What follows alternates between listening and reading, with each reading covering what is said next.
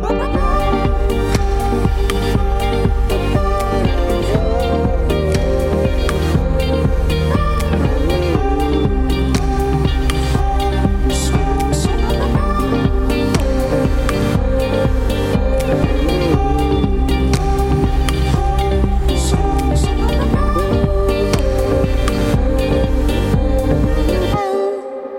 Vous écoutez la Méridienne sur Radio Phoenix. Merci beaucoup d'être avec nous à l'occasion de cette semaine dédiée au VSS, les violences sexistes et sexuelles. En seconde partie d'émission, on retrouvera Marie pour sa chronique bimensuelle. À l'approche du 25 novembre, elle a choisi de nous proposer un petit récap historique de la notion de viol conjugal dans l'histoire.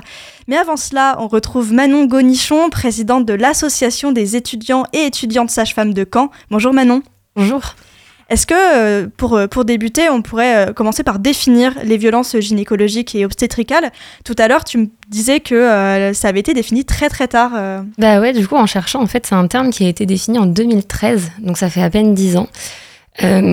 pardon. Les violences obstétricales, en fait, c'est un ensemble de gestes, de propos, de paroles, d'actes médicaux qui vont à l'encontre de l'intégrité physique et mentale des femmes de façon plus ou moins sévère. C'est du coup des gestes qui peuvent être produit pendant tout le long de la vie des femmes, parce qu'on sait que le suivi gynécologique, c'est quelque chose de très régulier chez les femmes. En moyenne, les femmes, elles vont avoir jusqu'à 50 consultations euh, au cours de leur vie. Donc c'est quand même énorme, et euh, donc ça peut arriver pendant, tous ces, pendant toutes ces consultations. Et euh, donc dans un rapport du Haut Conseil à l'égalité entre les femmes et les hommes, il est bien dit que ça vient aussi de l'histoire de la médecine. À la base, tout, le corps des femmes était contrôlé par les hommes. Et en fait, on se rend bien compte que bah, ça vient d'une forme de sexisme qui est là depuis très très longtemps et qui continue donc de, vouloir contrôler le corps des femmes. Et c'est à cause de ça qu'on retrouve pas mal de violences. Euh, dans, ce, dans ce rapport, en fait, ils ont défini six types d'actes qui seraient euh, définis comme des, violences. Après, on sait très bien qu'il y en a plus, mais il y en a déjà six. Donc c'est par exemple euh, tout ce qui est non prise en compte de la pudeur pendant les consultations. Ça, c'est des violences. Et on sait que malheureusement, ça arrive très très souvent, alors que c'est facile d'y pallier. Une petite serviette pour couvrir le corps, c'est facile, mais c'est pas toujours le cas. Euh, des propos qui seraient euh, jugeants sur euh, la sexualité, la tenue, le poids, ça aussi, ça fait partie des violences. les injures sexistes, des actes sans recueillir le consentement, ça c'est évidemment ce à quoi on pense en premier, je pense. Et puis on a des actes qui sont qui n'ont pas de justification médicale, mais qui sont quand même pratiqués par habitude, par exemple et forcément les violences sexuelles, donc du harcèlement sexuel, des agressions sexuelles et les viols. Donc en, effet, là, on parle quand même de, d'actes très anodins presque. C'est vraiment du, des violences sexistes et sexuelles ordinaires. Ça, et qui sont du coup euh, justifiées aussi et, non comprises par les femmes parce que euh, c'est un médecin, c'est quelqu'un du corps médical, c'est un professionnel de santé, donc c'est justifié comme geste. Mais malheureusement, c'est pas c'est pas toujours le cas. Et c'est pour ça qu'il faut se rendre compte qu'il y a beaucoup de choses qui sont des violences, mais que les femmes ne s'en rendent globalement pas compte. Et euh, justement, j'ai l'impression que la notion de consentement, quand même, ça fait pas si longtemps qu'elle s'articule avec le domaine médical. Mais effectivement, nous, on se rend compte euh, dans nos stages, parce que en tant qu'étudiant sage-femme, on passe beaucoup de temps en stage, beaucoup de temps euh, en consultation gynécologique, en salle de naissance. On se rend compte que des professionnels de santé un peu plus âgés n'ont pas forcément de sensibilisation au consentement, je pense, dans leur formation, que nous, on commence à avoir beaucoup. C'est-à-dire qu'en fait, on fait beaucoup de, travaux pratiques dans lesquels on nous dit toujours demandez le consentement avant chaque geste, demandez à la patiente euh, ce que vous allez faire et expliquez ce que vous allez faire. Parce qu'en fait, le consentement, il est éclairé. C'est facile de demander à la patiente est-ce que je peux faire tel geste, mais si on ne lui a pas expliqué, le consentement est quand même pas respecté en fait. Il faut toujours expliquer ces gestes pour euh, ensuite demander un consentement et que là, il soit vraiment respecté. Nous, dans notre formation, c'est le cas. Les anciens professionnels, je n'ai pas l'impression que ça soit le cas. Il y en a certains qui se sont adaptés, mais pas tous. Et donc, il faut le rappeler, les, patients et patientes ont le droit de dire non, euh, en fait, à, des, une, un geste. Bah oui, ils ont le droit de dire non à tout geste, euh, même s'il est justifié médicalement, ils ont le droit de dire non. Mais ça, c'est quelque chose qui n'est, je ne pense pas, euh, enfin, auquel on ne pense pas quand on est chez le médecin. on n'est pas acteur, en fait. C'est une notion assez. Il y a une domination du médecin le patient est passif alors que le médecin est acteur de la consultation en fait. Le médecin ou n'importe quel professionnel d'ailleurs. Et ce qui explique, c'est ce que tu disais tout à l'heure, toutes ces violences. Et en parlant de violence, moi je pensais aussi à toute une ambiance un peu de violence. Par exemple, juste le manque d'écoute que beaucoup de patientes notamment peuvent ressentir lors de leur leur, euh, leur rendez-vous euh, gynéco, ou alors euh, l'absence de recherche sur certaines maladies type, enfin dites féminines, par exemple l'endométriose. Et j'ai l'impression que ça participe aussi à, ces VSS. Bah, du coup, effectivement, ça fait partie, ça fait partie de violence, le fait de, ne pas considérer la douleur de, de. Effectivement, comme tu parles d'endométriose, c'est des choses... Bah, des, des, professionnels qui vont dire à des femmes bah, vous avez juste vos règles, vous avez mal, mais c'est normal c'est pas normal. Euh, la douleur devrait être prise en compte. Et ça, ça c'est effectivement euh, des pathologies comme on peut voir le syndrome des ovaires polykystiques, l'endométriose. C'est des pathologies uniquement féminines et malheureusement, il y a très peu de recherches qui sont faites dessus. C'est très peu enseigné aux professionnels. Donc il y a effectivement peut-être encore une, une, part de sexisme où les pathologies féminines ne sont pas considérées euh, autant qu'il faudrait. Et je pensais aussi à d'autres violences subies par euh, d'autres communautés. Euh, et je pensais notamment aux personnes euh, trans, transgenres. je pensais à des personnes voilà, qui se voient refuser des, des rendez-vous parce qu'elles sont trans. Est-ce que tu as déjà entendu parler de ce genre de cas? Alors Moi, j'y ai pas été confrontée, mais c'est vrai que quand je réfléchis à notre formation, c'est quelque chose qui est manquant parce qu'on n'est pas, on pas formé dessus. Et du coup, en fait, on ne sait pas comment les prendre en charge. Euh, donc ça amène forcément des violences parce qu'on a un manque de connaissances qui est assez important. Donc petit à petit, on, sait qu'on on se forme, qu'on commence à avoir plus d'informations, mais c'est quand même des choses qu'on ne connaît pas particulièrement. Et du coup ça induit forcément des violences parce qu'on a une méconnaissance là-dessus, on n'utilise pas forcément les bons termes, on va peut-être être violent involontairement en fait par manque de connaissances. J'imagine que ça concerne aussi euh, les travailleurs et travailleuses du sexe aussi, par exemple, en fait, c'est bah, toutes les, populations euh, qui sont assez vulnérables dans ces situations parce que bah, c'est assez facile euh, qu'elles soient victimes de violences. Euh, c'est assez compliqué parce qu'on n'est pas formé dessus. après, ça va dépendre pas mal de comment nous, personnellement, on, fait des recherches, on se sensibilise ou non pour utiliser des bons termes, pour ne pas être violent. Mais c'est vrai que ça va être ouais, les transgenres, les travailleuses du sexe, travailleurs du sexe, les personnes handies, les personnes racisées ça, en Fait, euh. Ça fait énormément et puis en plus euh, tu croises, enfin ça, ça, fait beaucoup beaucoup de violences possibles. Ça on en est conscient. Après je pense que ça dépend vraiment du professionnel de santé face à qui on se retrouve, qui sera plus ou moins formé, plus ou moins sensibilisé et qui fera attention ou pas. Et euh, le problème, j'imagine que c'est, ce sont beaucoup de ces femmes qui sont marginalisées, d'autant plus qui vont du coup ne pas aller chez enfin consulter des, gynécologues ou des sages-femmes euh, par peur de ces violences, euh, j'imagine. Bah oui, du coup, forcément, ça induit aussi euh, des risques pour la santé des femmes parce que cette peur, et on le voit bien, en fait, les femmes qui ont subi des violences gynécologiques ou obstétricales un jour dans leur parcours vont beaucoup moins consulter, n'auront plus de suivi. Et en fait, bah, ça retarde forcément le dépistage de certaines pathologies. Donc ça met en danger en plus ces femmes qui sont déjà marginalisées, on les met encore plus en danger à cause des violences qu'elles ont subies à un moment. Tu parlais euh, tout à l'heure de formation et euh, je voulais te demander comment toutes ces notions dont on a parlé euh, bah, sont incluses ou non dans, la formation. Par exemple, la notion de consentement, j'imagine que vous en parlez. Oui, en fait, on a des cours. on est à l'école de sage-femme vraiment entre la deuxième et la cinquième année, du coup, donc on a, on a quand même plusieurs années à l'école. dès la deuxième année, on nous parle de consentement assez régulièrement. Dans à peu près tous les cours où on nous parle de gestes qu'on va devoir faire. On nous dit toujours de bien expliquer le geste qu'on va faire à la patiente et de bien euh, demander son consentement à chaque fois. On nous le rappelle vraiment très très très régulièrement. On est évalué sur nos travaux pratiques et c'est des points. Enfin, ça fait partie de la grille d'évaluation, le fait de bien demander le consentement à la patiente, de bien lui expliquer les gestes. Donc je pense que dans notre formation, c'est quelque chose de très important et c'est quelque chose qu'on nous répète très très souvent. Et mine de rien, on est quand même un très très gros pourcentage de femmes dans cette formation et je pense que ça joue aussi parce que on est très très sensibilisés et que même nous en tant que femmes dans notre vie personnelle, on peut aussi être euh, amené à être victime de violence en fait. Et euh, je te posais la question tout à l'heure euh, en off. Est-ce que tu crois que ce genre, euh, ben, que ces sujets sont aussi abordés chez, dans les formations de gynécologie? Parce que quand même, on remarque qu'il y a beaucoup de, listes qui, qui circulent avec des, des, praticiens dits safe, notamment en ce qui concerne la gynécologie. Et bah, c'est beaucoup des sages-femmes finalement qu'on retrouve dans ces listes de, de, médecins qu'on conseille. Et bien justement je me posais un petit peu la question, j'ai l'impression que maintenant les, étudiants qui sont à peu près à mon niveau de cursus, donc moi je suis en quatrième année, commencent à avoir pas mal de sensibilisation. Au début de l'année, ils ont eu des formations sur les VSS justement, de la sensibilisation, donc je pense qu'il y a un travail qui se fait justement parce qu'on s'en rend compte.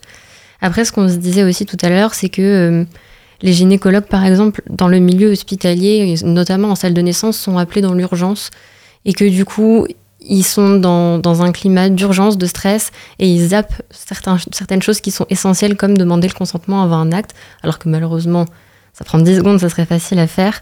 Mais je pense que là, dans la formation, ça s'améliore, et je pense que d'ici une dizaine d'années, j'espère en tout cas, on verra une amélioration, parce que c'est les étudiants, enfin ceux qui sont actuellement étudiants qui seront diplômés, donc on verra à ce moment-là, je pense. Et euh, tu parles d'urgence et j'imagine d'autant plus avec euh, tous ces déserts médicaux. Il y a des chiffres euh, qui sont sortis et il y a à peu près 25% des femmes qui n'ont pas forcément accès à un, à un ou une gynécologue à cause de ces déserts médicaux en ce moment.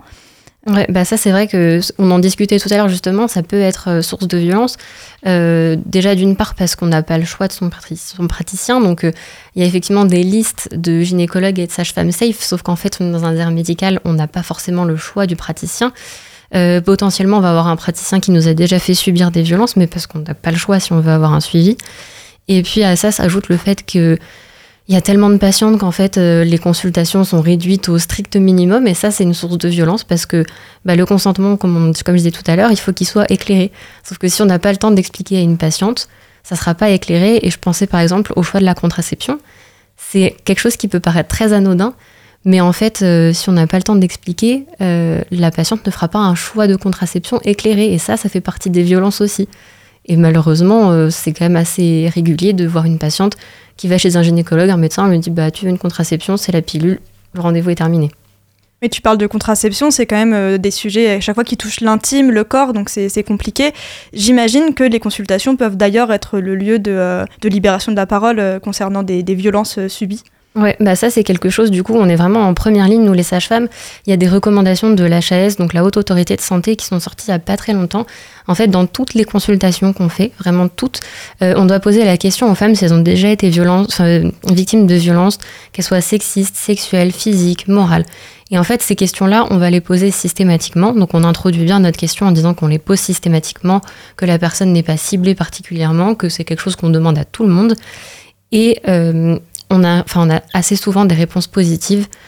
Je pense que on dépisterait beaucoup moins de violence si on ne posait pas cette question-là, parce que les femmes d'elles-mêmes ne vont pas forcément en parler. Par contre, quand on leur pose la question, effectivement, euh, il y a des choses qui ressortent. Et moi, ça m'est arrivé il n'y a pas très longtemps euh, d'avoir posé la question à, une femme qui m'a dit qu'effectivement, euh, elle vivait des violences conjugales en ce moment, qu'elle avait besoin d'aide, qu'elle allait partir de chez elle, qu'elle allait porter plainte. Et donc là, ça a été le moment de lui donner euh, toutes les informations, les numéros de téléphone, les associations, les foyers où elle pouvait aller. Donc là, on se rend compte que on dépiste des violences et qu'on peut les aider. Et le moment d'une écoute aussi qui est primordial. Euh. C'est ça. Et là, du coup, c'est un temps qu'on doit prendre. C'est une consultation qui va durer beaucoup plus longtemps parce qu'on l'a écoutée, on a beaucoup parlé avec elle. Et puis, on l'a forcément redirigée vers des professionnels qui sont plus adaptés, donc des pédopsychiatres euh, de l'hôpital, par exemple. On lui a pris des rendez-vous pour qu'elle puisse y aller. Et donc, elle a pu être écoutée et j'espère que ça va l'aider. Et euh, j'imagine que c'est au-delà du temps que ça prend, c'est dur émotionnellement de, recueillir ces témoignages. Est-ce que vous avez des formations, du soutien face à ça? Alors effectivement c'est très dur, euh, surtout les premières fois qu'on entend des témoignages de, violence, c'est assez compliqué. Euh, nous on est assez jeunes en tant qu'étudiants et, et, les premières fois c'est assez compliqué. On est quand même épaulé par la sage-femme qui nous encadre, donc après on peut en reparler après la consultation. Donc enfin moi c'est ce que j'ai fait, j'en ai reparlé après. Sinon, dans notre formation, on nous en parle un petit peu, mais en même temps, c'est compliqué de faire un cours sur comment gérer une mauvaise nouvelle que tu reçois. C'est pas très facile, on nous dit qu'il faut en parler si on a besoin, que les professeurs de notre école sont disponibles si besoin, qu'on peut toujours en parler. Maintenant, on n'a pas vraiment de cours euh, à proprement parler. Et toi, tu es présidente de l'association euh, donc euh, des étudiants et étudiantes sages-femmes de Caen. J'imagine que c'est un lieu où tu peux parler de ça avec les autres membres. Ouais, bah en fait, euh, dans notre association, on est quand même très, très, enfin, on est très nombreux, on a 100 adhérents. Et euh, c'est vrai que c'est un, on, parle beaucoup de, de violences euh, sexistes et sexuelles, notamment comme je te disais tout à l'heure, on est une, une, majorité de femmes, on est en gros 97% de femmes. donc c'est un lieu où on, on essaye d'en parler. Maintenant, nous, on est très sensibilisés de par nos études. Ce qui serait intéressant, c'est qu'on arrive à sensibiliser les autres et c'est pas toujours facile. On a essayé de faire des conférences l'année dernière justement à l'occasion de la semaine contre les violences. malheureusement, il y avait très peu de monde. C'était assez décevant, mais on va essayer de faire des choses parce qu'on sait que qu'on est assez informé et que ça serait intéressant que les autres autour de nous le soient autant. Est-ce que tu crois que c'est aussi le, campus euh, qui, joue? Parce que sur le campus 1, il y a quand même beaucoup de, choses en rapport avec euh, les VSS, le féminisme. Je dis pas qu'il y a masse de monde, mais il y a quand même beaucoup d'étudiants et étudiantes qui se sentent concernés. Est-ce que tu crois que le domaine des sciences est un peu... Je pense euh, qu'il y a quelque chose effectivement sur certains campus où c'est plus facile parce que voilà, de par nos cours, on est plus sensibilisé et puis sur notre campus, bah, en fait, on a souvent des points de sensibilisation. C'est un tout petit campus. Euh, après, sur des plus gros campus, c'est un peu plus compliqué, comme le campus 1 par exemple. Merci beaucoup Manon d'être intervenue dans la Méridienne, encore plus malgré la période des partiels. Vous pouvez retrouver les étudiants et étudiantes sages-femmes de Caen sur leurs réseaux sociaux, notamment sur Facebook sous le nom de AESFC, c'est l'acronyme de l'association. La Méridienne, ça continue, mais avant cela, je vous propose une pause musicale avec Chaudasse de Kalika.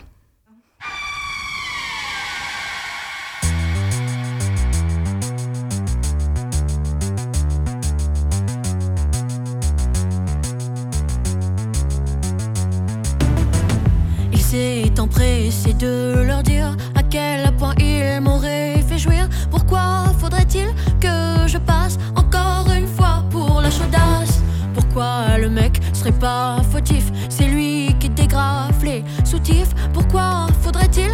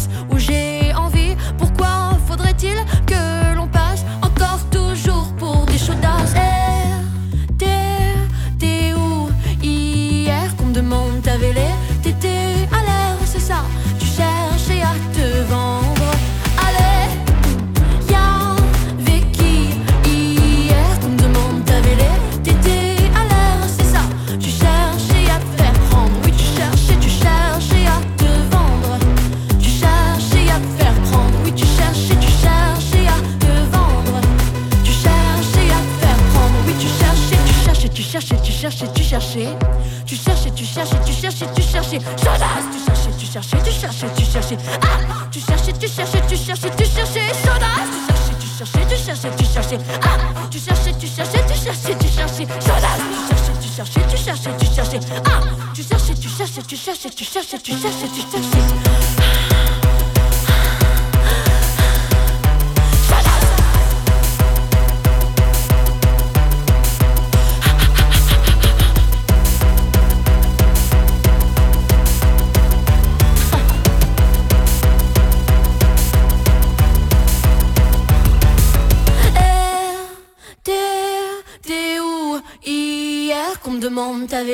T'étais à l'air, c'est ça, tu cherchais à te vendre. Allez, y'a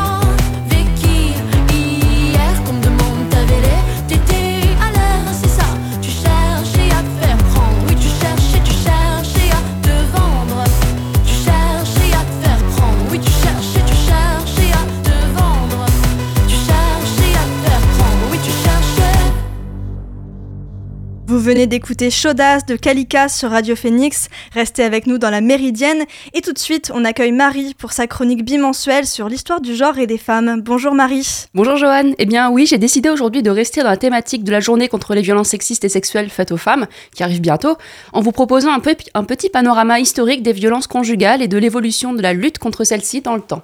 Vaste programme en effet, et euh, tu as choisi de remonter jusqu'à quelle période? Eh bien, je te propose, Joanne, de commencer avec le Moyen Âge, période marquée par une inégalité homme-femme très très importante. Ces inégalités sont donc à l'origine de grand nombre de violences et de conflits euh, desquels, il est vrai, l'homme ressort souvent vainqueur. Et justement, parmi les violences dont sont victimes les femmes, il y a celles qui se passent à l'intérieur même du foyer, puisque le mari avait au sein de sa demeure ce qu'on appelle le droit de correction. C'est-à-dire qu'il avait le droit de frapper toute personne ou tout animal sous sa protection qui ne se conduirait pas comme il l'entend. On doit quand même admettre qu'il existait une limite à l'acceptation de ces violences, c'était l'effusion de sang, qui était, bien la limite à ne pas franchir sous peine de potentiels problèmes avec la justice seigneuriale. L'effusion de sang, c'est très très visuel, assez symbolique aussi, parce qu'en soi, on peut mourir de lésions internes sans vraiment saigner. On passe peut-être aussi à côté de la symbolique du combat guerrier qui n'a rien à faire au sein du foyer. Sans en arriver à ce point, le mari a donc le droit de battre sa femme pour l'éduquer, euh, pour les bonnes et pour les mauvaises choses, et il est parfaitement normal de le faire. Par exemple, en 1360, l'italien Paolo euh, da Certaldo pardon, cite, dans son livre, euh, cite dans son livre des bonnes mœurs le proverbe suivant À bon et à mauvais cheval, il faut l'éperon, à bonne femme et à mauvaise femme, il faut un maître et à certaines un bâton. N'oublions pas aussi le fait qu'il existe au Moyen Âge un fort écart d'âge entre mari et femme, souvent une dizaine d'années, voire plus, ce qui renforce encore plus le rapport de force euh, au sein de la maisonnée entre, maison, entre mari et femme. Et euh, il y a beaucoup de violences, tu viens de le dire, mais comment ça se passe après ces violences? Est-ce qu'on connaît des cas de séparation pour ce motif? Alors, parler de séparation quand on est historien du Moyen-Âge et de l'Ancien Régime, c'est un peu compliqué parce que une union devant Dieu ne s'annule jamais vraiment. C'est pourquoi il existait plusieurs grades de séparation, on peut dire. D'abord, la séparation de corps, qui consiste juste à un simple éloignement du mari et de la femme. Et puis, il y a la séparation de biens, beaucoup plus durable, puisqu'il s'agit d'une vraie séparation comme on peut l'entendre aujourd'hui. Et donc, au Moyen Âge, aucune séparation de corps ni de biens ne semble avoir été recensée pour cause de violence du, du mari sur son épouse. On recense quand même des demandes de séparation ayant pour cause la dureté du mari. À l'officialité de Paris, c'est le cas du tiers environ des 124 demandes de séparation de la fin du XIVe siècle. Il y avait donc quand même une certaine lutte contre ces pratiques de la part des femmes, puisque ce sont généralement elles qui soulignaient leur cas auprès de l'officialité de Paris, mais aussi auprès d'autres tribunaux, mais souvent sans succès. Et alors, Marie, à quel moment on trouve des traces de réelle séparation pour cause de violence conjugale? Eh bien, en faisant mes recherches, j'ai effectivement trouvé un cas qui semble être l'un des premiers en France. C'est une séparation de biens qui a eu lieu dans le Poitou en 1749, rapporté par l'historien Gwenaël Murphy dans un de ses articles. Et cela a opposé une certaine Marie Chéniaud à un certain Pierre-Isaac Caffan, qui était marchand et violent envers sa femme. Notons, notons, également que pour cette séparation, il y a eu plusieurs témoignages des servantes du couple, par exemple, qui ont chacun décrit les sévices octroyés à la femme quotidiennement. Donc ici, la décision du juge, elle est vraiment exceptionnelle et surprenante parce qu'elle ne suit pas du tout les habitudes du moment en termes de protection du corps de la femme et de la prééminence de la violence masculine. Euh, on avait auparavant plus l'habitude de considérer que la justice n'a rien à faire dans le domaine du foyer et elle ne doit pas s'immiscer entre le mari et sa femme. Est-ce qu'on observe des changements après, euh, par exemple suite à la Révolution? Eh bien, pas vraiment. Euh, et, si les femmes ont réussi à obtenir quelques droits avec la Révolution française, ces droits sont rapidement euh, éclipsés par l'instauration du Code Napoléon en 1804. Donc certes, dans ce code de loi, aucune référence n'est faite au fait de battre sa femme, donc qu'on doit le faire.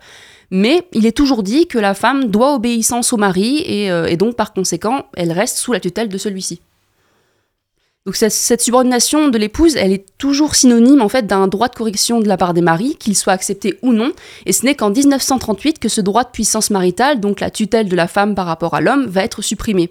Donc durant tout le 19e siècle, hormis quelques actions d'associations féminines contre l'alcoolisme masculin, qui est très très souvent la cause de violences contre les épouses, rien n'avance vraiment en fait on retrouve juste dans le code Napoléon une petite mention concernant les mauvais traitements entre époux, donc euh, qui parle, je cite, des excès, et injures graves euh, qui peuvent être à la cause d'un divorce. Or, où se situe le grave et le bénin, c'est au juge de décider. Jusqu'ici, la perception de la gravité a été vraiment très subjective. Et donc on ne parle pas encore de violence conjugale, mais à quel moment cette notion émerge officiellement? Eh bien, figure-toi que ce n'est qu'en 1995, donc très très récemment, que l'ONU et l'Organisation mondiale de la santé vont clairement définir ce qu'est une violence conjugale durant la quatrième conférence mondiale des femmes. Et c'est durant cette conférence que l'on pose le, euh, le, fait que la violence conjugale, ce n'est pas que la violence verbale et physique, mais qu'elle s'étend justement aux violences sexuelles, aux violences psychologiques, mais aussi, je, ne le savais pas, économiques et administratives. Donc concernant par exemple l'interdiction de la femme d'avoir accès à son propre salaire ou d'avoir accès à ses papiers d'identification, par exemple. Donc une définition qui s'inscrit dans des revendications de ce qu'on appelle la seconde vague du féminisme? Oui, et ce, donc, euh, ce sont les, les, militants de féminisme de la deuxième vague qui, euh, qui ont bien lancé le, le, thème de la, des violences conjugales à l'ONU, car les thèmes abordés dans, lors des conférences mondiales des femmes viennent souvent des revendications de ces militantes féministes dont on parle. On peut dire vraiment qu'elles ont précédé les mises en place des dispositifs légaux dans le cadre de violences conjugales euh, par leurs différentes actions on peut mettre en avant par exemple un événement marquant en France, donc en 1975, qui est l'ouverture du premier refuge pour femmes battues en France, qui, qui, a, qui a ouvert à Clichy, et qui porte d'ailleurs le nom de Flora Tristan. Le premier euh, refuge pour femmes battues anglais avait déjà ouvert ses portes en 1971 à Londres, et pour la Belgique, il faudra attendre un petit peu jusqu'en 1977 pour qu'un foyer ouvre ses portes à Bruxelles. À partir de cette date, de plus en plus de foyers comme ceux-ci vont être construits dans le monde, euh, non seulement afin de donner une autonomie à ces femmes qui souvent étaient femmes au foyer, mais aussi pour protéger les enfants des couples afin qu'ils ne reproduisent pas chez eux euh, plus tard le même schéma. Donc l'une des étapes les plus importantes de la reconnaissance des victimes de violences conjugales est pour moi aussi la reconnaissance par l'État français de l'existence du viol conjugal en 1990, ce qui permet de poser l'idée que se marier, ce n'est pas consentir à tout acte sexuel proposé par son conjoint et que le viol euh, conjugal n'est pas un sous-viol comme euh, beaucoup peuvent le, mettre en avant. Et, euh, et le viol conjugal est tout aussi grave qu'un viol avec entre deux personnes inconnues. Donc conjugué avec le discours à la conférence mondiale des femmes à l'ONU, euh, donc toutes ces lois et ces initiatives sont vraiment perçues comme la clé pour la fin des violences euh, sur, les femmes, et peut-être aussi un moyen de faire appel à la justice plus facilement, même en ce qui concerne les affaires privées, pour ne pas en arriver à une issue plus grave. Je parle évidemment du féminicide. Et en parlant de féminicide, est-ce qu'on en parle euh, de cette notion à cette époque-là?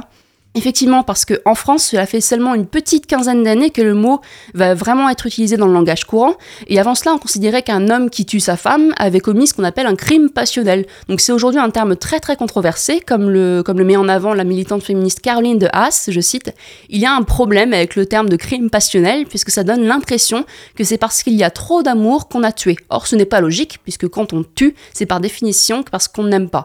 Donc, même si aujourd'hui le crime passionnel n'a plus aucune réalité juridique, cette militante déplore le fait que, donc dans une interview euh, donnée à Combini, que dans certains articles, on parle d'abord de féminicide, puis de crime passionnel, ce qui, ce qui pose évidemment problème sur la manière dont on perçoit non seulement la victime, mais aussi l'agresseur. Donc on peut finir par souligner qu'en 1975, donc jusqu'en 1975, c'est donc très très tardif, un crime sur sa femme ou euh, sur l'amant de celle-ci commis, sous l'emprise euh, de la passion dans le cas d'un adultère féminin était considéré comme excusable à partir du moment où le mari les prenait en flagrant délit et euh, que le considérait qu'il n'avait pas prémédité son geste. Bien sûr, aujourd'hui donc ce n'est plus le cas et un féminicide est considéré comme un crime conjugal et donc comme un meurtre qui est, qui est donc puni de réclusion criminelle de plusieurs années de prison.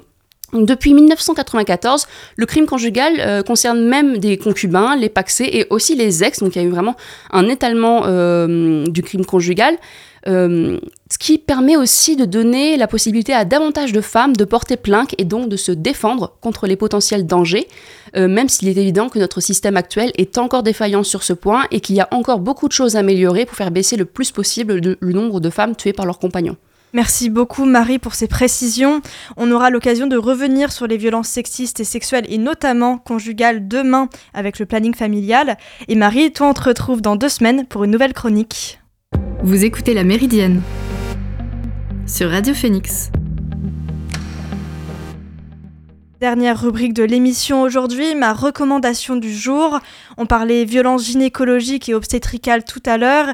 Eh bien, je vous conseille le film documentaire Paye pas ton gynéco, réalisé par Nina Fort en 2018. Le film est court et il est disponible sur internet. La Méridienne, c'est terminé pour aujourd'hui. Merci encore à Manon Gonichon d'être intervenue dans la Méridienne. Merci à Marie pour sa chronique Histoire du genre et des femmes. On est toujours heureux de la retrouver. Merci à Lucas à la technique. Et nous, on se revoit demain pour une nouvelle Méridienne. Et en attendant, vous pouvez retrouver Elvire pour l'actualité culturelle dans La Belle Antenne. Rendez-vous à 18h sur Radio Phoenix.